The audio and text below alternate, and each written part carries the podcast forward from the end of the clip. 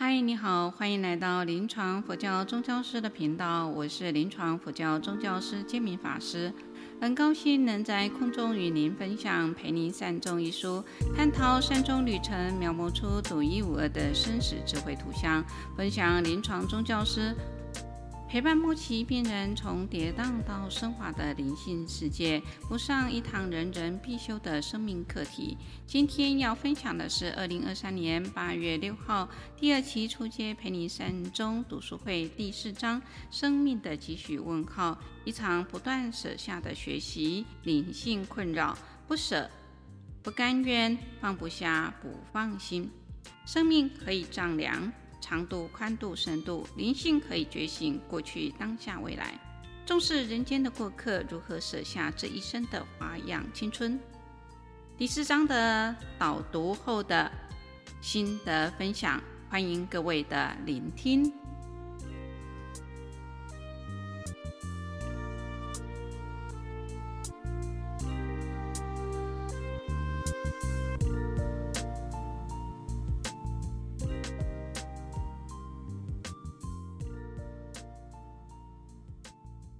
先从第一组本良法师这一组俗云：法师，各位同学，阿弥陀佛。那我们今天所谈到的是那个什么不甘心。我相信这个不甘心是会有的，因为或少每个人的跟家人都有一些期待，或者都有一些不甘心。那但是不甘心的话，会让我们的家属会更更难过。以我的现状的话，哈，我都会先训练，因为前天我的孩子才做一个大刀，一个乳房开刀，也是蛮大的。那我我自己的心里，我也是跟孩子谈到这个，有跟他谈到生死，因为并不是我们可以掌控的。那万一医生虽然说还没有决定说你是癌症，那但是你的肿瘤实在太大了，你要有先心理准备。因为我的孩子他还算还不错，因为他本身是社工，他这一些这些部分他都应该知道，因为他要常常去访视，所以碰到的状况会蛮多。然后他大概心里也知道，然后而且他也很很坦然的面对他现在目前的状况，然后他也很放心。前天在住院当中，他还还在那个念佛，观世音菩萨的圣诞，他还在送捧王品，然后心情也很很稳定。然后还好，我就请师兄姐帮他做一个集气，集气的那个什么。然后他开刀出来，呃，一点半进去，到六点才出来，那是属于一个大刀。然后他出来完全没有疼痛，就像一个好的人，就开始看电视。他妈，我精神很好，他可以看电视。我真的很感恩佛菩萨的加持，让他在这个开刀过程真的是完全没有什么障碍，也很平常。也很感恩师兄姐的那持咒集气。那这次有谈到说，我们有一个师姐，她有谈到说，他们有上读书哈读书会，有谈到说陪你善终。那有的师姐她会听到这几个字，她会走不出来。其实她在内心里面真的是一个悲伤，因为她本身自己老了，然后要面对。他的孩子，他的的家人一直在生病，说真的，对他来讲，真的是一种压力。希望说旁边的师兄姐哈可以辅助他。有的人表面上看起来好像都没有什么状况，都很平淡的，其实他内心是一个恐惧的。那我希望说，经过我们这一组的那个秀媛师姐哦，可以去辅助他，要关心他，多给他一个安慰，这样他的心里会比较开朗一点。那我们谈到一个玉辉师兄，他有谈到说。他的小舅子往生，然后好几年了，他们还走不出来。其实这个中间是，可能要我们活着的人哈，都去回去陪他们，然后多帮他们开导。那还有一点是，他们可能没有宗教信仰。有时候我们往一个方向想，是走了，对他来讲是一个解脱。你让他一直留着，带个生病的身体躯壳留着，这样是一个很更痛苦。应该是要更祝福他才对。那还有一个师姐，她有谈到说，孤独老人哦，说真的，孤独真的是蛮辛苦的。有时候虽然说我们在家里都没有人，孩子都不在家的时候，就只有我们一个人的话，就有时候又不喜欢看电视，又不想做任何事情的时候，那真的是孤独会会爬上我们的身上，没错。那是我们还好了，我们有在池中念佛诵经。那我也希望说，可以让那些孤独的一些那个社区关怀的师兄姐吼，可以帮助那些孤独者，可以让他们做简单的六字大明咒就好了，让他们身体有一个心理上有一个依靠，不然他们每天都屋子里面只对他一个人，说真的，那是一个蛮孤单的。那我想要说，哎、在做那个什么社区关怀那个时间吼，可以稍微引导独居老人，不管他什么任何宗教都可以，都可以切入，就可以他们的主啦，还是观世音菩萨都可以，最起码让他们心在当下就可以安定下来。那平常最起码念个佛号，呃，代表说家里有一个人。那其实他有时候可以对着虚空，就是菩萨会跟着他们在一起。当孤想要有人讲话的时候，可以这样对着虚空跟我讲话都 OK。这个我也会这样子，你知道吗？当有碰到问题走不下去的时候，我会说跟菩萨讲，菩萨我有问题，我想问你呢，我什么事我都会这样子，就自己找自己可以调试的的那个方式去走。这样的话你会。过得更快乐一点，包括我的孩子，他生病，我跟他说，我的塔位帮你买好了，因为我对这个，我可能有在走那个助念这个区块哦，像我塔位要做什么，我都帮孩子交代好了，我随时都可以走，我都已经交代好了，所以我就跟孩子讲，而且我孩子他们还是。可以接受这个事实，因为我每次跟他们讲，他们都变成习惯了，他们知道怎么处理。以后我我就跟他们说，我真的是随时可以走，你们真的要有新的什么，他们好，他们知道怎么去处理，就慢慢教育啦，不要等到碰到，这样孩子会慌掉。又反而这个事前跟孩子去沟通，跟家长沟通，让他慢慢去接受，也慢慢的，他们碰到状况，他们就可以处理。好，这是我这次的。的分享，谢谢。好，谢谢苏云代表这个第一组来跟其他组的组员分享第一组的讨论心得。接下来第二组普心法师这一组，谢时。呃，师父，呃，各位同学及大家好。嘿，那我代表第二组来分享我们讨论的这个历程或是这些心得，这样。我觉得我们第二组真的都非常的呃认真在讨论，大大概有几位几位的伙伴，几位同学都会比较聚焦在呃第一个下肢这个，就是说对于生病，尤其这么年轻的。年轻的一个生命哈，要面对这个这样。那我先分享说，慧玲她她分享说，因为下肢她觉得说我还没有要去阿弥陀佛那里呀、啊、这样。然后对于宗教师哈，对宗教师对于那个下肢的这个引导，那慧玲觉得说非常非常的应机，非常的对机这样。然后就说他会用几个佛佛语哈，比如说相貌庄严是合音啊，因为是前前世供花这样。嘿，然后慧玲她她分享说。嗯，到最后，呃，下肢他可以，呃，从这个历程当中做一些心路历程的转变，说可以，哎，他可以到阿弥陀佛那里了嘛？这样哈，所以他非常的赞叹宗教师的引导是不不着边际的，让下肢可以接受这个，呃，面对自己身体的这个，呃，即将要死亡这样。那我我我是比较从心理学的角度，我我是觉得说下肢下肢这样子，嘿，其实我们也可以知道说下肢其实他可能心里还。还存着活着的希望，我想这也是人之常情，就是这这也是一个人性这样。那我想我们如果要，就说他叫我们不要劝他这样，所以我想，呃，可能要接接触下肢的话，真的是要要有像宗教师这样的一个情怀，关系建立的是要非常非常的信任这样，然后呃需要大量的同理这样，很好的那种陪伴哈。我们有一个伙伴玉芬是他非常感性的分享，他说。面对这么一个年轻的生命，哈，我能帮他什么呢？我只能很单纯的在身边陪伴他。那还而且可以告诉他说，你其实是一个大菩萨，你让我们能够知道要活在当下，我们要好好礼敬你这样。那其实我们每一个学员在同学在分享的时候，嗯，我我也很很感恩普心法师都会帮我们有一些补充这样，嘿，然后。安妮，我们这个有一个成员安妮，她也分享说，其实我我也是觉得非常同意，就是说，因为我们如果要靠近下肢，要去引导他，也要把他当做是一个正常人哈，在关系建立的时候，也不用急着啊，把他看成说他已经怎样怎样，他已经要濒死还是怎样，不用太急着要他念佛这样，也也有可能对于下肢来说就不会是很很应激这样子。好，那我们有个学员淑华。他分享说，断舍离是一门很大的功课哈，呃，他一路都在学习，真的真的不容易。还有月春，他分享说，他可能在肠肠道机构里面哈，这样，然后他觉得他自己家人对，呃，他自己的家人对未来的这个问题大大的这个议题哈，他们都已经做好准备这样，好，那他也觉得夏姿爸爸对女儿的不舍其实是很正常，他真的是面对女儿这样，其实这也是一个真的很人性，他爸爸需要去看身心科，这都可以去了解的这样。因为毕竟没有任何一个人有办法去替另外一个人决定这个生命，这样哈。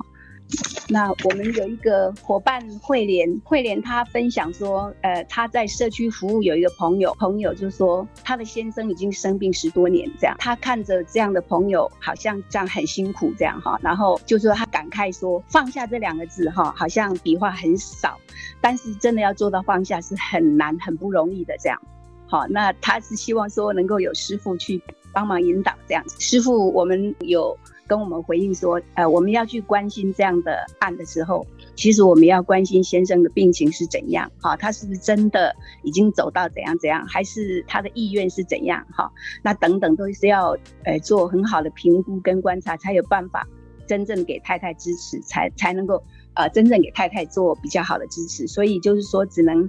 也许假设他是朋友的话，可以呃给予真诚的关心，默默的支持，这样就好。这样，我分享一下普金法师跟我们讲说，什么叫活在当下？呃，我不知道我有没有有没有记错，就是说，呃，只要跟你当下只是现在没有关的事情的时候，都是妄想。这样，说我们的心念，我们的念头就是在当下。这真的蛮不容易的，这样。呃，我们有个成员韵姐，她分享说，她觉得她年过半百，所以面临生老病死的这个阶段，哈，呃，他常常心里也是觉得，就是也也会很不舍，这样。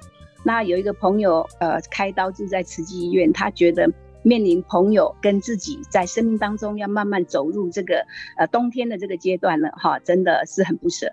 但是有时候一想过来，就是说身体，假设未来真的身体已经坏了，那一定要舍下。这样就是我们要想用正向去想到说，我们就是要让我们自己的身体来舍下，因为要到一个更好的地方去，所以要正向的思考，好，就是要到一个净土的地方去，这样可能会更容易放下。这样好，这是我们这一组。呃，面对呃福安法师提出的三个问题，呃，叫我们就是下肢的这个状况这样，然后对于家属的不舍，然后再来断舍离这样，我我想这个都是生命的功课，都是呃一个呃努力跟学习的历程，但是真的都不是只有口头讲一讲这样而已，这样哈。好，我就分享到这里，谢谢。好，谢谢谢时代表第二组给我们大家的分享，非常棒的，这是终究一生都要学习的。第三组伊西喇嘛这一组贵妃老师，各位同学大家好。我们刚刚这一组有针对那个断舍离的部分是有研讨。那我个人的感想是说，因为我刚好最近有一个朋友，他他太太已经八十六岁了，然后他就是有失智，然后他后来就是不太想吃，送到医院这样子。然后我就跟我我的老师说，哎，那你太太这样子哦，就是可能快要走了，那他们就他们就不想吃，怕他饿死，就给他用那个鼻胃管这样。然后他太太他就要拔，结果他就给他带那个网球拍这样。我就说这样子是对病人哈觉得很可怜的，而且而且他现在已经消化系统已经关了关闭了，就像那个会开法师说的。那这样子，你如果再给他吃东西的话，那他没办法消化，他他会更痛苦啊！啊，结果他就看他太太这样手被绑起来，又想要拔又不能拔，然后就很痛苦，这样他也觉得说很可怜，所以他们就开会，开会就是说决定，就是有一半的人赞成说不要再做做那种喂食这样子，不要强迫他。那另外一另外一个就是他常常在照顾他的儿子。他就坚坚持说，那个医生说可以，那为什么不要再继续救他这样子？那结果就是不要再坚持过度医疗的这一边，他就去找了很多很多的资料，然后才说服这一个一直要急救的的小孩啊。但是哦，他们就是还是会不高兴，大家都在那边吵来吵去。那后来就是我那个朋友的太太，她真的也很善解人意。他就在他们讨论之中，大概两天就往生了这样。但是我的老师他跟我分享说，因为他那个时候已经也觉得说他太太这样子躺着，他觉得很可怜，即使活着也也很可怜，所以他就决定他要跟那个医生讲，说他们不要这样，不要再再插那个插那个管位置。他后来他太太就很安详的走了，所以就不用。然后他就说哦，幸好他也没有。没有受罪太久，就自己很善解人意的走了，真的是很有福报。他，然后他分享说，他走的面容比他在世的时候还要好，可能因为没有那一种过度医疗的祝福吧。然后我就想到说，之前我们隔壁，他他跟我爸爸是差不多差一个月往生，但是他已经在医院加护病房住超过三个月以上，因为他的小孩都是护理人员。然后为了要把爸爸救回来，就把他送到加护病房，好几个月这样子。结果后来还是走了。那他走的时候，因为他比我爸爸晚一个月。那我爸爸他跟他不一样，是说他他是放弃医疗，但是他走得很快，他大概五分钟就走了。当然当然他有病病苦一段时间，也没有多久，大概一个月的时间。然后他就在。精神都是正常的状况下就就走了，就突然给你啊，然后就走了这样。但是我们家人就比较不会有悲伤，因为就觉得说，啊，爸爸也是离苦得乐。但是反观我们隔壁，他们做了很过度的医疗，然后他在分享的时候就说，他觉得他先生这一辈子太不值得了，到最后在医院看到他的时候都认不出来，就是说已经不太像一个人的样子了，都觉得全身插满了管子，都觉得非常的遗憾。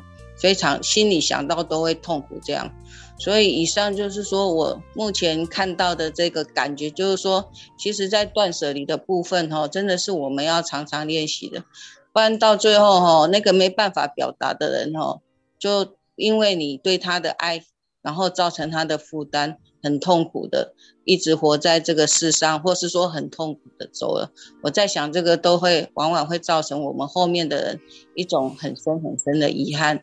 啊！但是对这种事情，真的要不断的教育，不断的教育，不然哈，有的时候在面对死亡的时候，不知道说这个是慈对病人是慈悲，还是一种残忍。哎，以上谢谢。好，谢谢桂辉的分享，让其他组能够了解我们的讨论。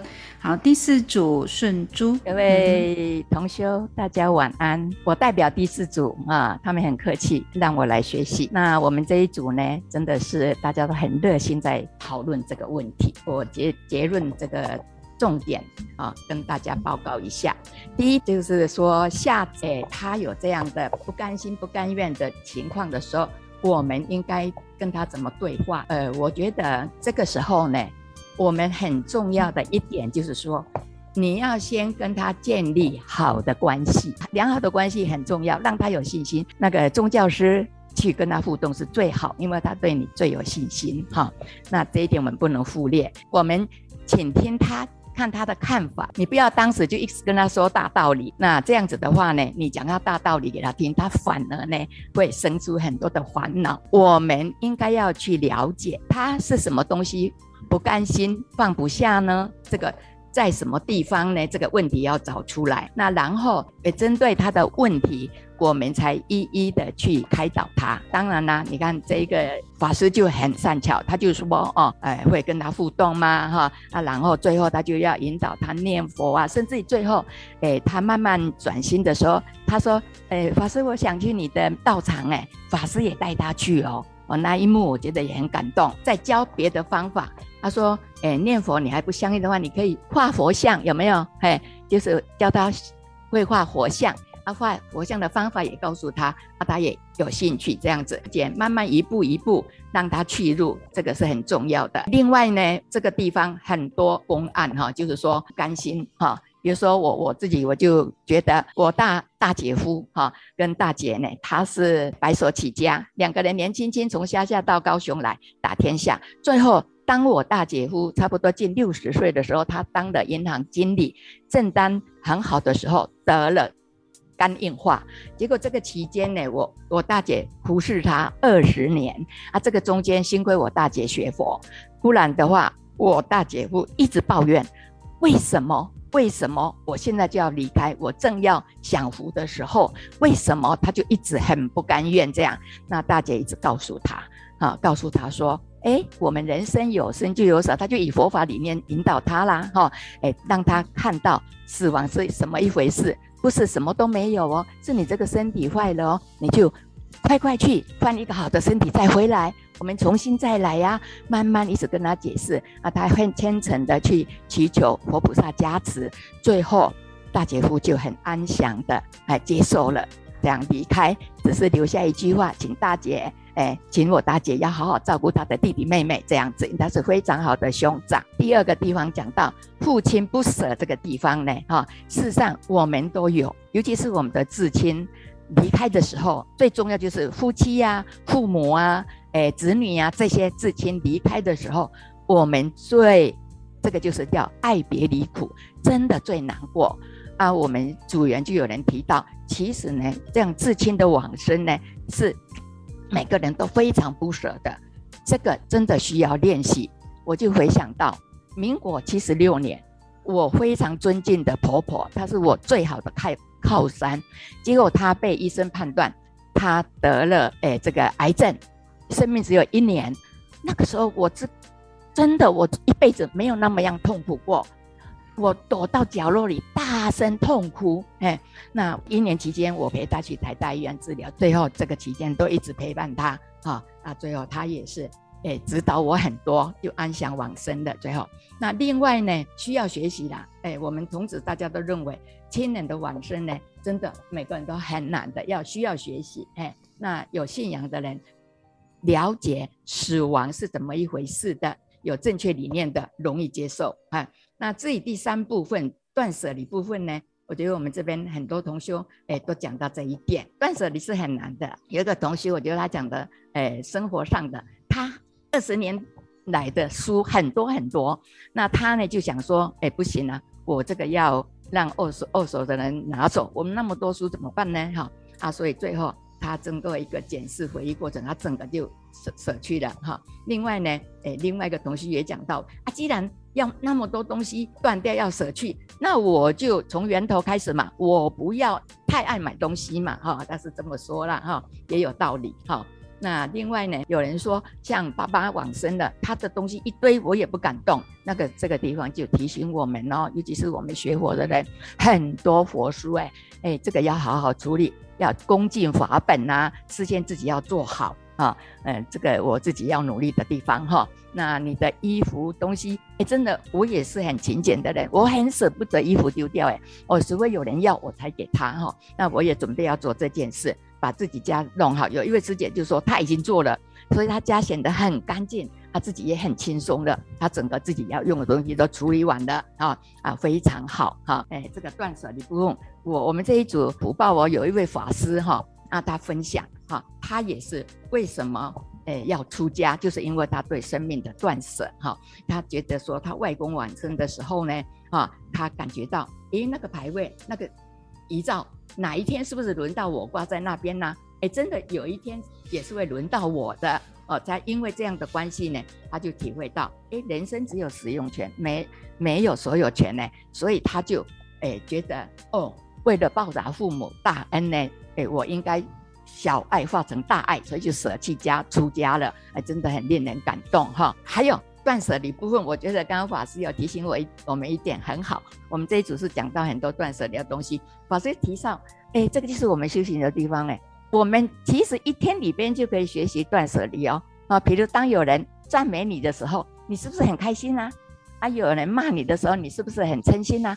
哎，这些是应该的吗？不应该啊，对不对？所以你就要从这个地方来断，从内心来。开始学习，哎，所以这个断舍离，其实在日常生活中就可以学习了，哎，其中呢，我会觉得说，如何呢？临终者有遇到宗教师的是很幸福的，哎，真的，我们就是要让他在临终的时候呢，有正念，有人在旁边提正念，哦，让他知道说，这个平常就应该要学习的啦，你是要往生哪里的啊？啊、你是要真上生，你是要诶、到再度到娑婆世界来学佛，还是说你是要往生，希望净土继续学佛呢？你事先要有了解，还有呢，你事先，你到时候你助念想要念什么佛号，这个事先都要你遗遗嘱嘛，我们有学过遗嘱，要写下来。嗯，那平常就应该练习。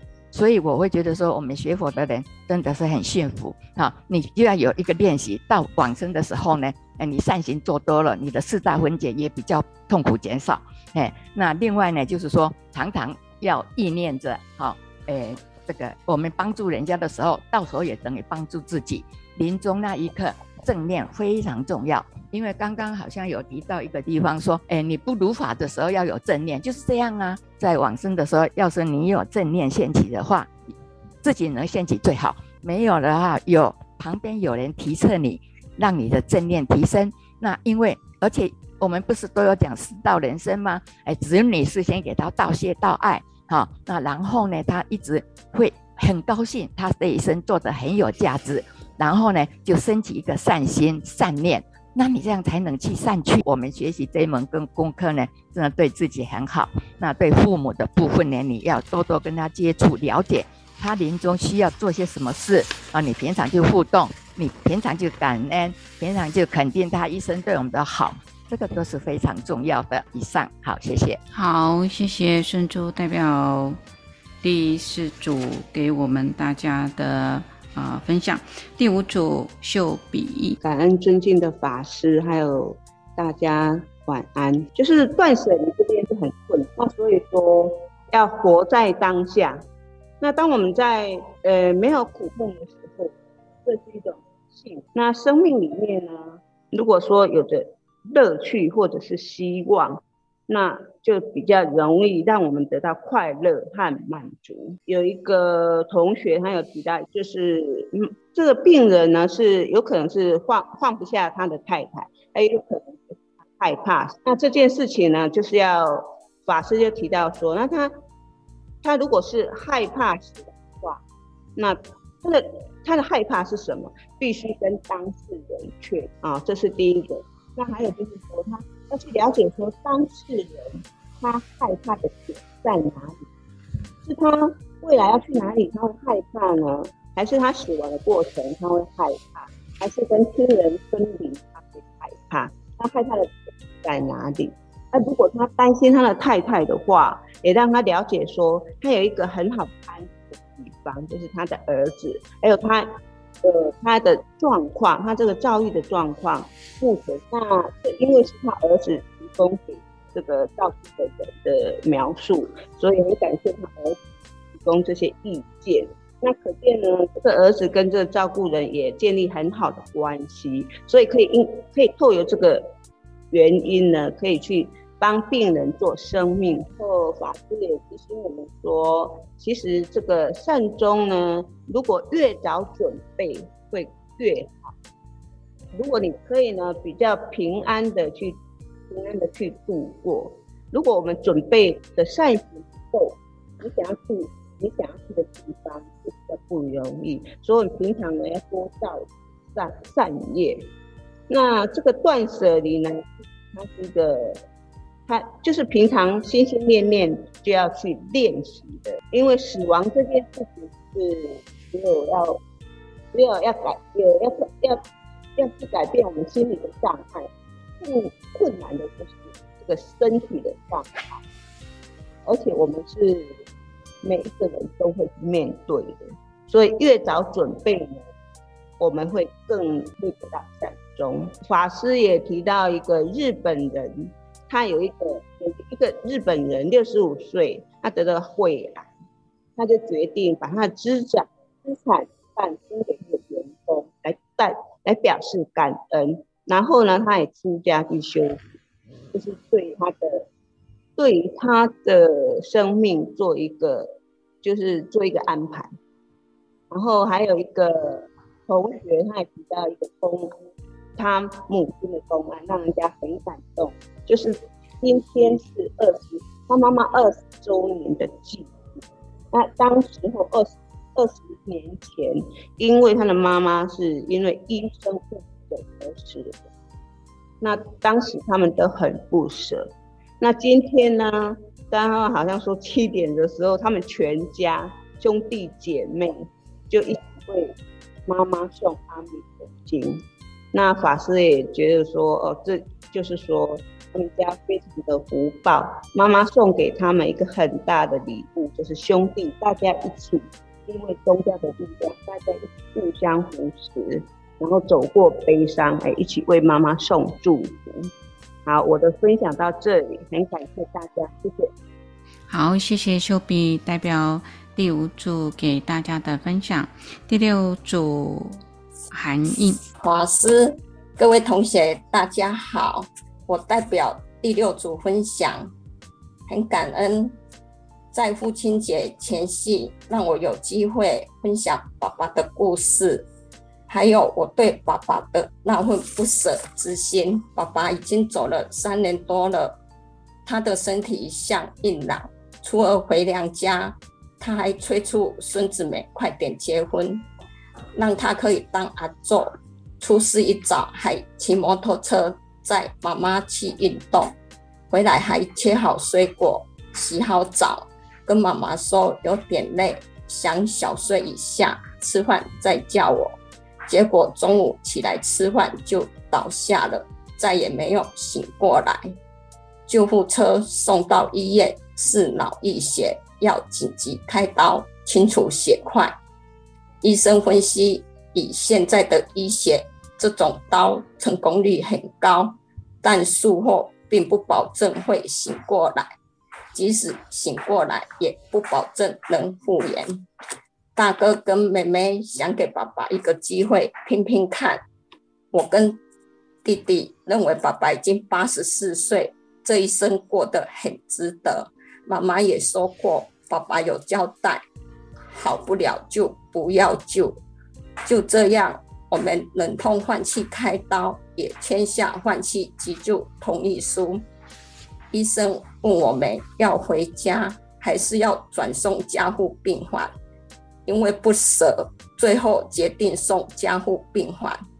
看着爸爸靠着呼气器维持生命，心中真的不忍心。医师建议，以爸爸目前的状况，经两位医生评估后，就可以转安宁病房进行拔管。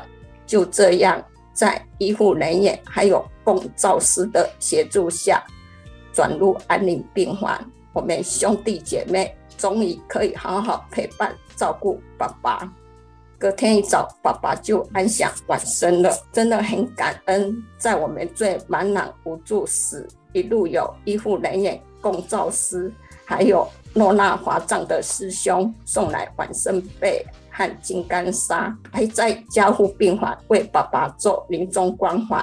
晚生后还带着我们助念，让我感受到温暖与安心。真的很感动，也很感恩爸爸一生活得精彩丰富，玩遍世界各国。儿子在数百张相片中挑出最具代表性的，配上音档，帮阿公做了生命回顾。在告别式那天播出，我们在想爸爸的时候，随时都可以拿出来看。爸爸八十四岁，还在社区当志工。生前常分享当志工的乐趣，常说他八十几岁还帮六七十岁的人量血压。告别式那天，我在灵堂前许下心愿，愿意代替爸爸到社区当志工，把爸爸这份爱延续下去。我想对爸爸说：谢谢你送给我这么棒的礼物。当志工看似在服务别人，其实。收获最多的是自己。以上是我的分享，谢谢大家。好，谢谢韩印的分享。这个做志工真的是非常好的一件事情。我们请普安法师来做一个总结。是的，感恩每一组学员非常努力的在讨论。然后我想再归纳一下几个重点，就是说，呃，我们谈到。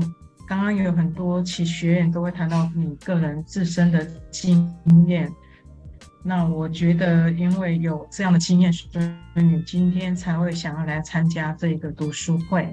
那在读书会的过程，我觉得也是一种疗愈的过程，透过不同的学员的支持、法师的支持，我们听到了很多，呃，可以协助我们去如何看待死亡这件事情。那我觉得这是《陪你善终》这一本书非常重要的地方。再来就是说，在提到那个。呃，我很很担心各位在听到断舍离的这件事情，好像大家讨论的比较热烈哦。就断舍离这件事情呢，呃，是我们平常就应该要常常做练习的。可是这样的断舍离过程，希望各位可以对生命还有保持一种希望跟正念啊。呃，因为当人没有希望，对未来没有一个念想的时候。呃，他很容易陷入一个状态，那这样的状态就不是一个好的状况。那断舍离不是到临终时候才要断舍离，是我们平常在身体状况就需要断舍离。断舍离对你的帮助是什么？比较大的帮助就是你在临终的时候，你比较能够储存力量去面对你个人的死亡，你比较能够专心一意在你的呃宗教。信仰里面去做准备，那这是我们平常做好功课，到临终的时候障碍就自然会比较少。如果说到没办法到临终才要去做，我们就发现很多临终碰到的状况，有一个比较棘手的状况，就是身体的状况，因为身体的疼痛或者是不舒服，其实会会很容易去干扰到你的心念。那如果你在身体好的时候就可以做适当的处理，我相信到临终那一刻对你的帮助都是非常的大。那当你身外之物都可以断舍离之后，接下来你就有有时间去做你的信仰上的努力，就是在你的宗教上面进行，不管是任何一个宗教进行修行，让自己可以在那个当下是安住于当下的。那这样你在临终的时候。就会比较没有太多的挂碍了哈。那再来就是谈到对家属的部分，呃，我们非常重视一个关系建立的过程里面，非常重视一点叫做要契理契机呀，就是对这一位病人，对这个家庭家属有足够的了解，然后去进行你的关怀，去跟他做关系建立。这样的关系建立过程里面。比较容易会让病人家属愿意敞开心扉来跟你谈他个人内心的一些经验，呃，我们很害怕那个这个关系建立会给对方太大的压力，然 后像我们在训练宗教师的时候也会注意，哎，会不会是看到法师然后就说啊，法师来我就非要坐起来跟法师打招呼这样哈？那很多佛教徒会这样，可是其事实上他身体状况是有时候是不允许的，那这时候给。出一些方便的法门是适当的，是 OK 的，哦，所以就是要让他心里面的压力挂碍比较少，这样才能够去协助在他临终那一刻保持正念，哈。那还有刚刚就是提到那个断舍离这个部分，就是当下的心念啊。如果你能够做到当下心念，也是能够把那个一念妄心去舍离掉的话，这是很棒。不过需要不断的练习，那也不不要急着自己一定要做到什么程度。我我觉得随分随力。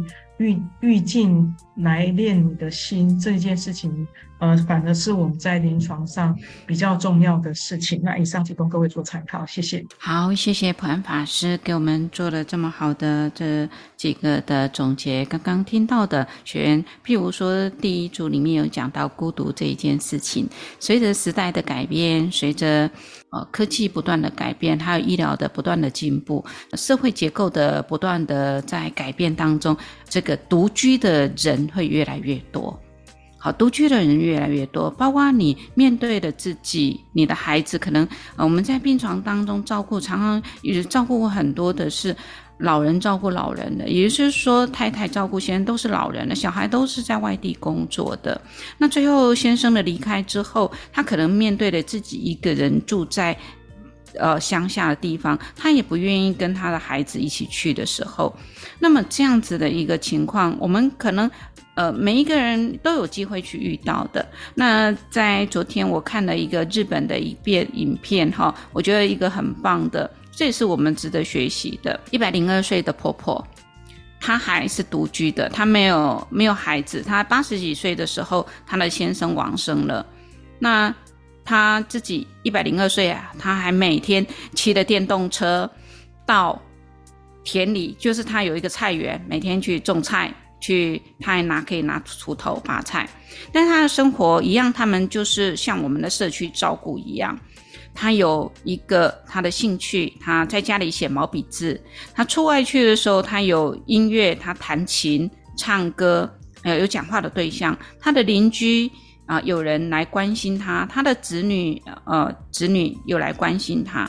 最主要的就是一个社区的一个照护。所以，我们自己。不可以呃把自己锁死在自己的呃生活当中，我们一定要去啊、出外去跟人家建立关系，这是一个很重要的一件事情。我看到他一百零二岁的时候还可以骑电动车，啊、去田里做事，我都好佩服，因为嗯有时候我们自己都不容易做到，这是我们呃未来自己要思考的问题。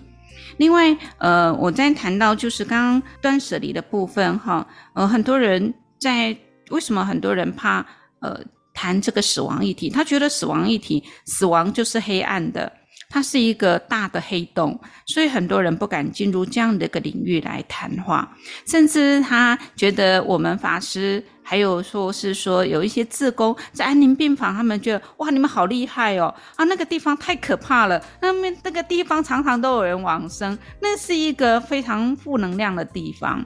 我觉得这个部分，诶，就是我们在学习断舍离的一个很好的一种方式。其实用慈悲跟正念，你才不会被外在的情境带着跑了。